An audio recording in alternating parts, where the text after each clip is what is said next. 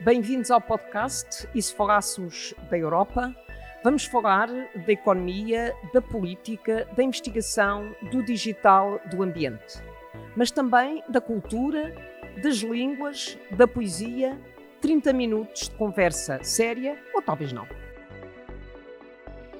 Muito obrigada, João, por ter aceite estar neste podcast. E se falássemos da Europa, o João Mira Gomes é, foi embaixador uh, de Portugal uh, na Alemanha. Evidentemente, estamos aqui numa conversa uh, completamente informal neste podcast, mas neste momento, num podcast, e se falássemos da Europa, não podemos deixar de falar sobre a Alemanha pós-Merkel. Uh, e se calhar não nos ficaremos na Alemanha pós-Merkel, mas também na União Europeia com a Alemanha pós-Merkel. E portanto eu começava exatamente por aqui. O João conhece melhor do que ninguém a situação política na Alemanha, a evolução das posições de Angela Merkel durante os seus mandatos como chancelerina e e nós ouvimos muitas vezes dizer que Merkel não é uma mulher com visão, é uma mulher pragmática. E, portanto, eu começava por lhe colocar esta questão: como é que vê a Alemanha depois de Merkel? Antes de mais, uh, muito gosto, Margarida, estar aqui consigo, senhora deputada. Como disse, na realidade, eu fui embaixador em Berlim, mas saí de Berlim no princípio de 2020 uh, eh, e, portanto, falo aqui uh, a título meramente pessoal. as minhas opiniões uh, não refletem aquilo que é o Ministério dos Negócios Estrangeiros, a posição do Ministério dos Negócios Estrangeiros. Portanto, isto é uma conversa uh, entre duas pessoas que se conhecem bem e que se apreciam e tenho muito gosto em participar neste seu podcast, porque na realidade faz falta falar da Europa e devemos falar mais sobre a Europa. E falar sobre a Europa é incontornável falar sobre a Alemanha e, como disse, nesta fase é incontornável falar sobre aquilo que é o legado Merkel e como é que vai ser a Alemanha e como é que vai ser a Europa nessa fase pós-Merkel. Um lugar entre os chanceleres mais importantes da, da Alemanha no pós-guerra. Se Adenauer uh, foi responsável pela recuperação e pelo milagre alemão, Kohl foi responsável pela reunificação, Merkel vai ser uh, responsável pelo maior período de estabilidade na Alemanha e por a Alemanha ter atingido níveis de prosperidade, de estabilidade uh, sem precedentes. Para a Europa, Angela Merkel é obviamente uma pessoa, uma profunda europeísta, embora se pensássemos um pouco, talvez naquelas palavras que caracterizam este mandato alargado dos 16 anos de Angela Merkel, talvez haja duas palavras que são muito importantes uh, uh, para fazer essa caracterização. Uma delas é estabilidade, outra é prosperidade. Mas se quiséssemos também continuar a caracterizar aquilo que é uh, o contributo da Sra. Merkel para a Europa, eu diria que era moderação, que é consenso, que é cooperação e que é esse tal pragmatismo que a Margarida falou. A senhora Merkel uh, iniciou funções herdando uh, a Agenda 2010 que tinha sido elaborada pelo seu antecessor, pelo chanceler Schröder, que era uma, uma agenda com um cunho profundamente social. E o que Merkel fez foi conduzir a Alemanha e conduzir a Alemanha dentro da Europa para ter dar cada vez mais importância e proeminência à agenda social. Daí foi trazendo a CDU mais para o centro do cenário político alemão, foi trazendo a CDU mais para, para junto das pessoas. Mas muitas uh, vezes senhora... diz-se muitas vezes diz-se que uh, Angela Merkel beneficiou exatamente do mandato de Schröder e das, das políticas Isso é perfeitamente verdade. Isso é perfeitamente verdade. E se nós acharmos que a senhora Merkel uh, é chanceler também da austeridade, e isso ficou muito patente nos programas de uh, auxílio uh, económico e financeiro a Portugal, à Irlanda e à Grécia, também nos temos que recordar que a senhora Merkel foi decisiva para a Grécia não sair do euro quando tinha o seu ministro das Finanças na altura, Wolfgang Schäuble, a advogar nesse sentido. Uh, portanto, eu acho que nós também temos que reconhecer aqui méritos à, à e, na realidade, a senhora Merkel também teve um papel muito importante na resposta da Europa à crise dos refugiados em 2015, a forma como a Europa uh, foi ao encontro dos seus valores para responder a essa urgência e, portanto, eu acho que a senhora Merkel sai com um balanço francamente positivo em termos não só da agenda uh, alemã como da agenda europeia. Podemos perguntar, e essa é a sua pergunta, ela poderia ter ter ido mais longe, ser mais visionária. De facto, é uma pessoa que é muito pragmática. Talvez isso venha da sua educação e da sua formação académica na RDA. Ela é a primeira chanceler que é uh, originária da RDA. Aliás, é que é curioso porque ela é filha de um pastor uh, evangélico protestante, neste caso, uh, que vivia em Hamburgo e decidiu ir viver para a RDA. Portanto, foi dos poucos que fizeram o caminho no, no sentido inverso. E, portanto, esse seu pragmatismo uh, uh, é muito marcante nas opções políticas, mas, apesar disso, ela deixa a Alemanha uh, numa situação muito invejável do ponto de vista económico. Onde é que eu acho que ela poderia ter ido mais longe? Eu acho que a chanceler poderia ter ido mais longe nas questões da modernização da economia, da digitalização, da preparação da indústria alemã para os novos desafios da sociedade da informação, daquilo que é a competição muito direta dos Estados Unidos e da China.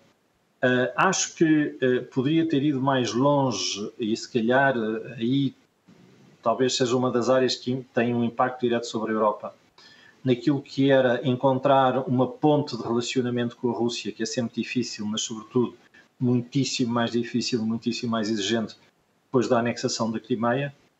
E de facto, aí acho que a senhora Merkel eh, ficou aquém das expectativas que nós tínhamos e uh, possivelmente também naqueles grandes dossiês que nós sempre defendemos, nós Portugal, do aprofundamento da União Económica Monetária, nós também esperávamos mais da Alemanha e no fundo foi a Covid que levou a Alemanha a, a ter que reagir, a ter que avançar e no fundo também é no mandato da senhora Merkel que é aprovado o maior pacote de resposta a uma crise que é uma crise sanitária de saúde pública, uma pandemia, mas também não deixa de ser uma crise económica da União Europeia, onde nós quebramos barreiras e avançamos de uma forma que era impensável antes da Covid e era muito impensável por causa sim, das posições alemãs. Sempre, exatamente, e, e, sempre com uma com grande reserva nessa matéria do lado das posições uh, alemãs. Mas uh, permita-me só ir um bocadinho atrás em 2015 com a crise migratória. Uh, de facto, a senhora Merkel teve uma atitude, mais uma vez, de grande pragmatismo com a crise migratória em 2015 e teve temos que o reconhecer, pagou custos políticos nessa sua uh, atitude.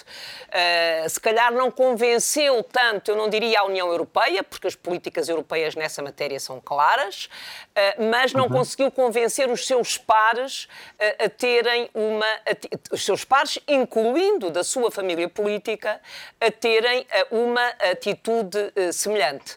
mas aí está um caso concreto, não estou a dizer que não havia uma ideia de solidariedade solidariedade uh, ou defesa dos valores europeus, mas é muito pragmatismo que está em jogo em 2015, com a, com a atitude, com a posição alemã na crise migratória. Uh, tem toda a razão, Margarida. Eu, sem revelar nenhum segredo, lembro muito bem uh, da conversa entre a chanceler e o primeiro-ministro António Costa na primeira visita que ele fez a Berlim, depois de ter sido eleito, em fevereiro uh, de 2016. 16. E nessa conversa, em fevereiro de 2016, que a Margarida também certamente se lembra. Exatamente. Uh, o, o primeiro-ministro António Costa uh, levava uma mensagem à chanceler Merkel, que no fundo era uma mensagem que tinha duas componentes. Uma a dizer: Nós somos solidários, nós estamos dispostos a receber refugiados diretamente da Alemanha para Portugal. E a segunda mensagem era dizer temos que encontrar aqui uma outra maneira de acomodar toda a gente dentro da União Europeia neste esforço que tem que ser coletivo e tem que ser solidário. E eu acho que aí talvez tenha sido onde a senhora uh, Merkel falhou, porque face a uma crise tão grande como foi, foi aquela crise dos refugiados, que nos ultrapassava uh, a todos como União Europeia, uh, Schengen não estava preparado para aquela crise, Aliás, nós temos sempre um problema. O próprio acordo de Dublin, o próprio compromisso Exato, de Dublin. O acordo de Dublin não estava, de asilo não estava.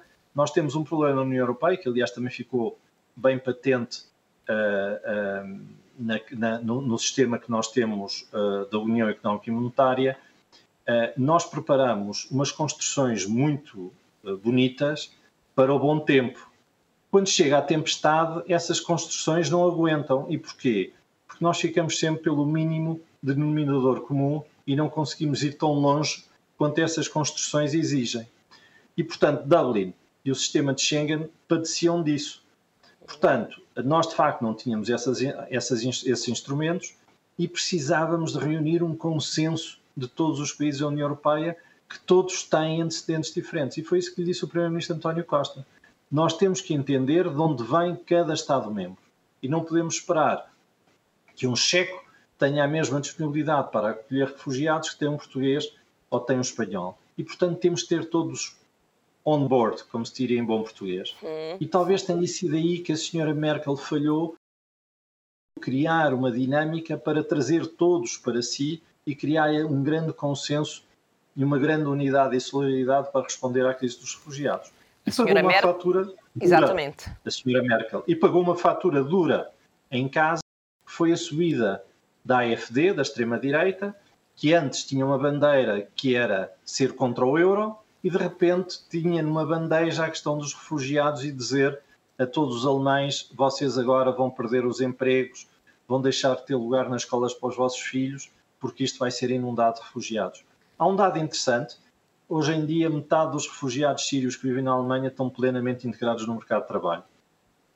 Exatamente. Isso é mas agora, uh, mas uh, nessa, nessa altura, uh, efetivamente, uh, estou completamente de acordo com a análise que faz sobre a atitude de Merkel e o que o levou Merkel a tomar essa atitude em 2015 com a crise dos refugiados, mas há aqui também um déficit de ação das instituições europeias. Claro. evidentemente que as instituições europeias podiam ter ido mais longe. É evidente que as instituições europeias também nada podiam fazer se não conseguissem rever Dublin, o acordo de Dublin, que limita a, a, mudança Margarida. dos refugiados de um país para outro. Margarida, bastaria olhar aquilo que o nosso compatriota uh, António Guterres andava a dizer nos anos antecedentes àqueles refugiados. Exatamente. Que era, a Turquia não pode lidar com este número de refugiados e com a forma como está a crescer este número de refugiados. Exatamente. Quantas vezes António Guterres disse isso? Representante. Muitas vezes, muitas vezes ouvimos dizer isso. Neste caso. Mas, mas aquilo que se passou em 2015, uh, relativamente aos refugiados e relativamente à capacidade ou incapacidade de Merkel de, uh, digamos, pressionar as instituições europeias ou pressionar os seus pares para políticas semelhantes, isso não aconteceu agora com a resposta europeia à crise. Ou seja, com a criação do Fundo de Recuperação, do Next Generation EU, o Fundo de Recuperação, em que a Alemanha, a França, o Eurogrupo, com o, presidente, com o seu presidente Centeno, tiveram um papel determinante na criação deste fundo.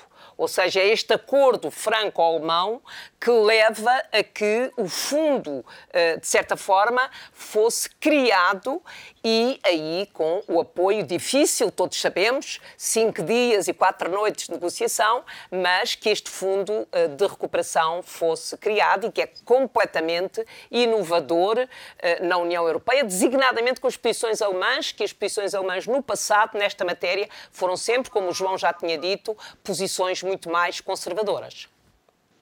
Um, Margarida, concordo inteiramente e essa pergunta pode fazer a ponte para o que é que vai suceder a seguir à senhora Merkel. Exatamente. Eu acho que esse acordo foi possível porque os alemães e os franceses, mas sobretudo os alemães, não tinham opção.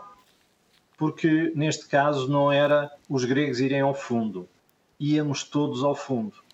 E, portanto, os alemães perceberam que, ou de facto, tínhamos uma resposta que era adaptada aos desafios, ou então a Europa dificilmente iria sobreviver a esta crise.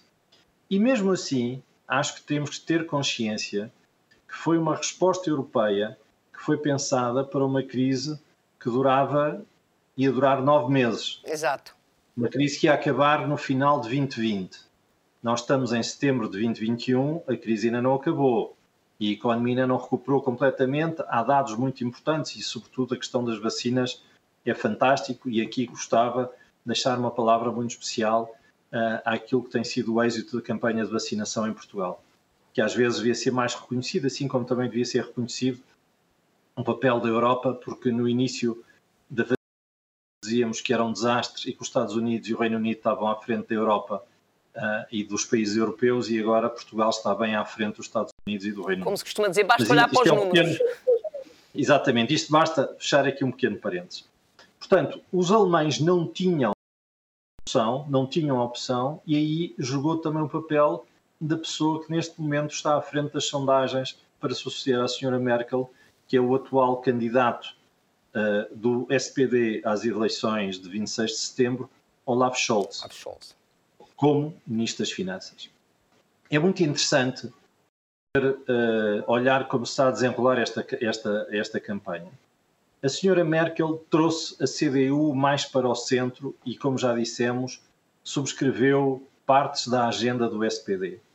E o SPD ficou um pouco órfão uh, uh, em relação a essa mudança estratégica da senhora, da senhora Merkel. Isso foi claro, por exemplo, também na questão do salário mínimo, que a CDU nunca queria aceitar e acabou por aceitar.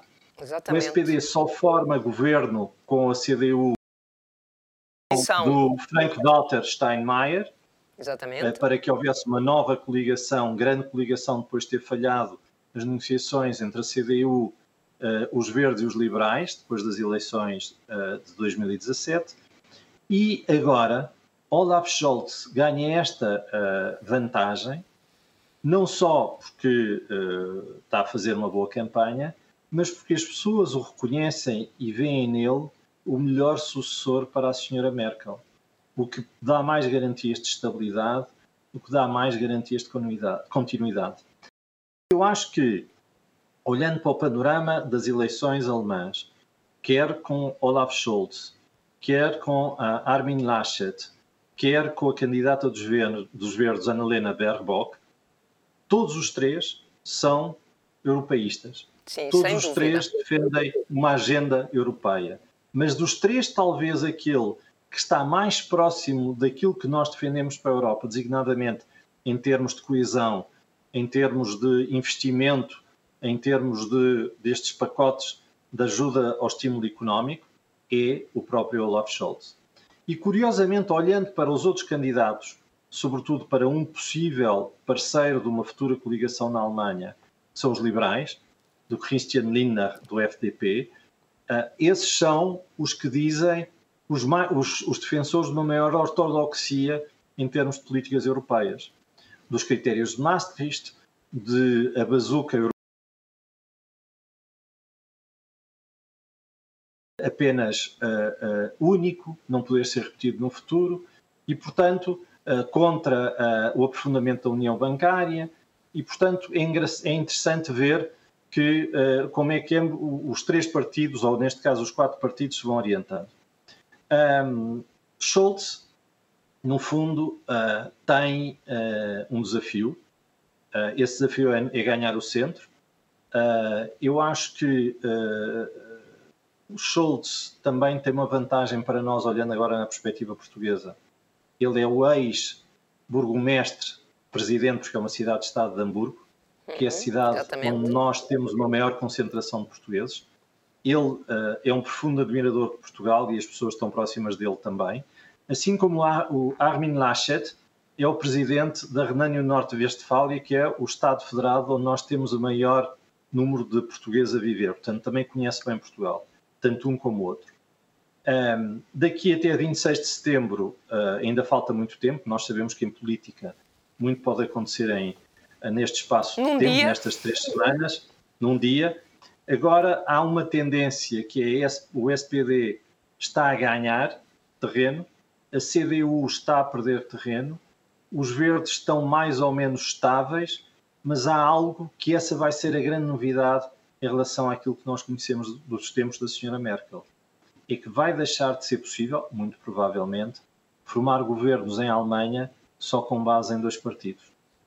E, portanto, os alemães vão ter que se habituar a ter coligações alargadas, três partidos, e aqui tudo vai depender da cor dessa coligação. Os alemães gostam muito de, de batizar nos partidos e, e, batizar coligações, desde o semáforo, que são os uh, eh, SPD, os verdes e os liberais, uh, tenho a coligação Jamaica, que foi aquilo que tentaram em 2017 entre a CDU, os liberais e os verdes. Também falam uh, de, uma, de uma coligação Quénia, que seria a CDU, o SPD uh, e, o, e, os verdes, enfim, há de tudo. Uh, mas, de facto, quem for o chanceler, e neste caso o chanceler for Olaf Scholz, vai ter que negociar com mais dois outros partidos, porque neste momento, pelas sondagens e pela distribuição sim, de lugares sim, não chega à maioria. Bundestag, mesmo a grande coligação não terá número de lugares suficientes para assegurar uma maioria no, no próximo Bundestag. E todos nós, e o João sabe, e sabemos que não foi fácil a última coligação, ou seja, houve uma grande divisão interna do SPD, porque havia e há muito a noção, muito falando aqui com os meus colegas alemães do SPD, há muita noção de que o SPD pagou caro uh, a participação nas coligações.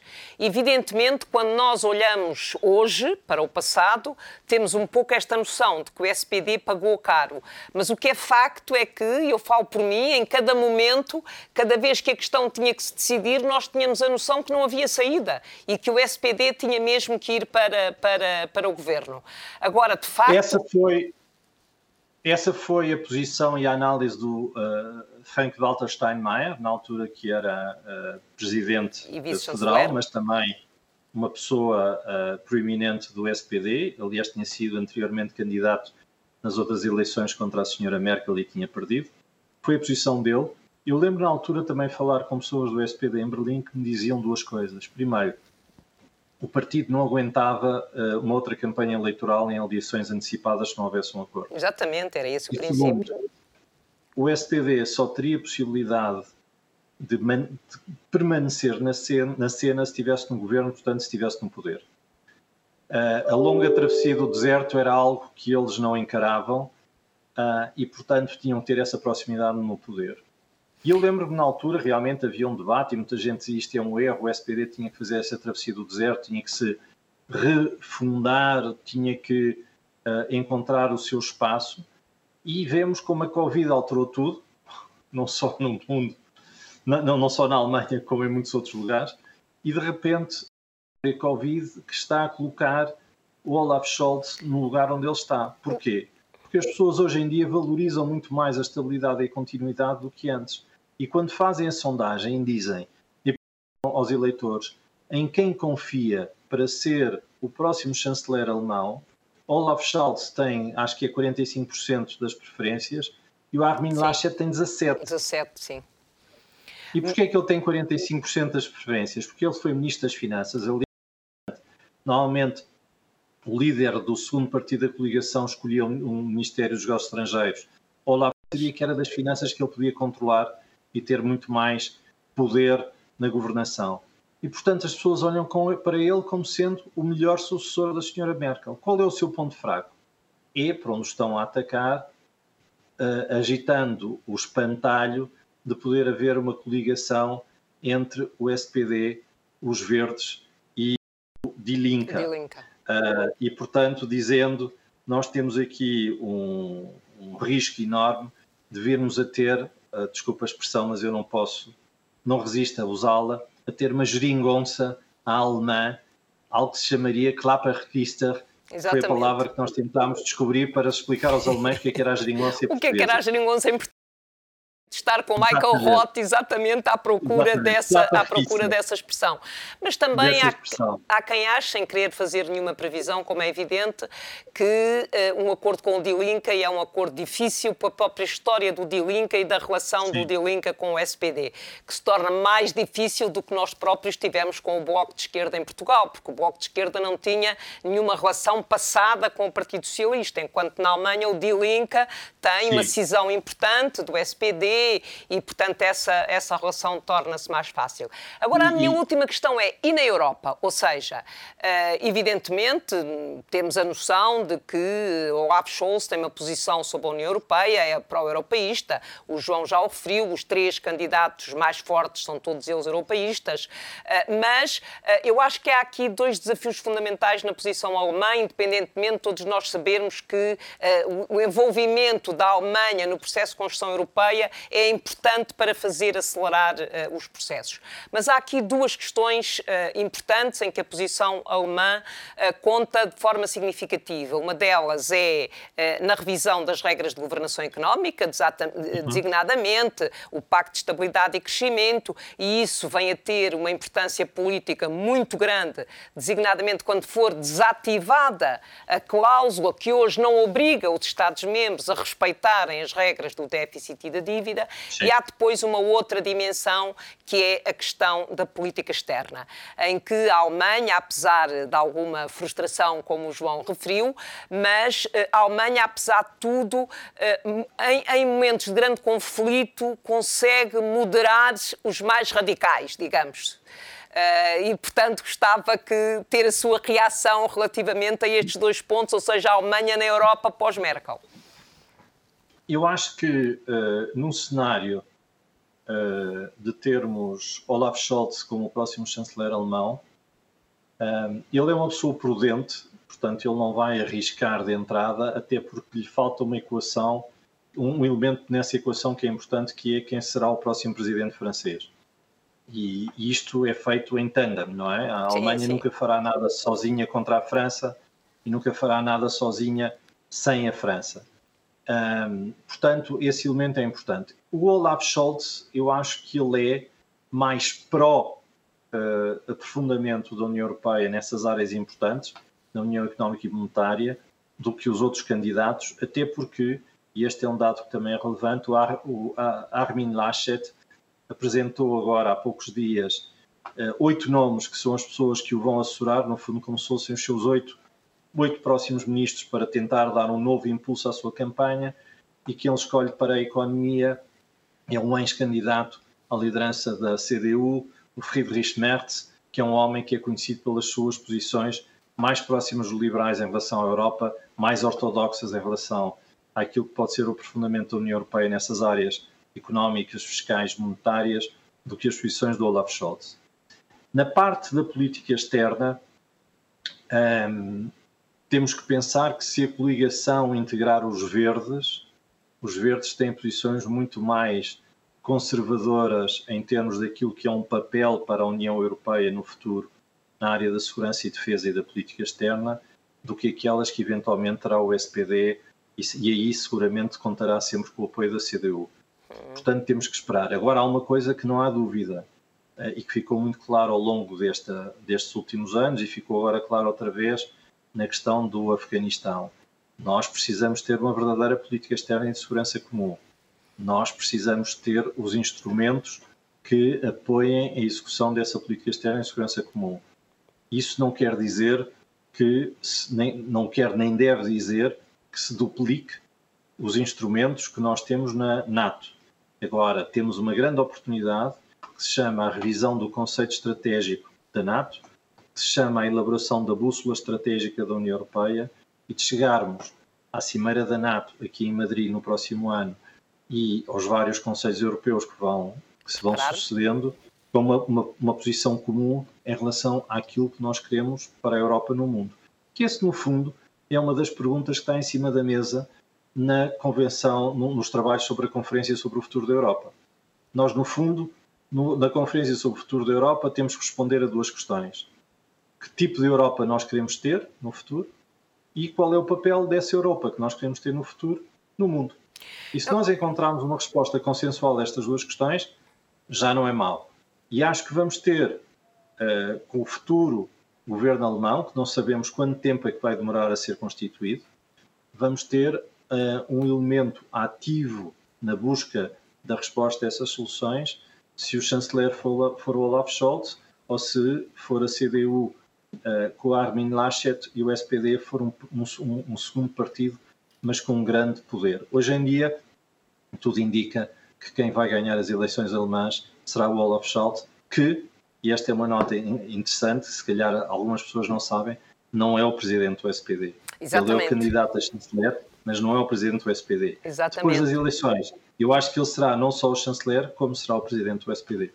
Bom, vamos esperar pelo dia uh, 26, mas de facto há aqui um elemento interessante, que é o facto de van der Leyen, presidente da Comissão Europeia, ter desde o início uh, assumido a necessidade da União Europeia ter um papel geopolítico mais forte. Tem aqui uh, uma ocasião privilegiada para se envolver num processo em que isso não sejam apenas, digamos, palavras e argumentos políticos, mas transformar isso numa capacidade da União Europeia de ter uma posição mais forte no mundo.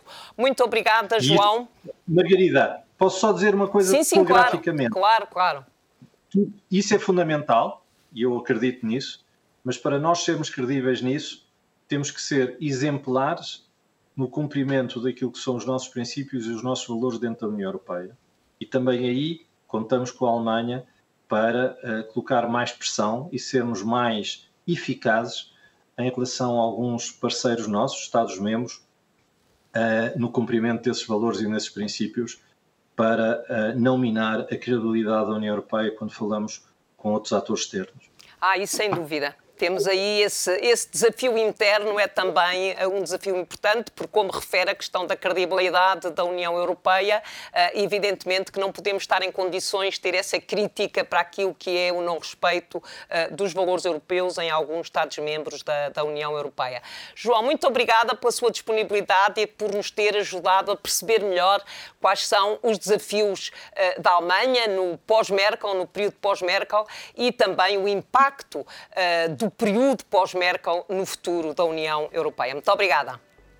Margarida, muito obrigado, tive muito gosto, parabéns por esta sua iniciativa, porque falarmos da Europa uh, peca sempre por defeito e nunca pecará por excesso. Exatamente. Muito gosto, parabéns pelo seu trabalho e muito obrigado. Muito obrigada.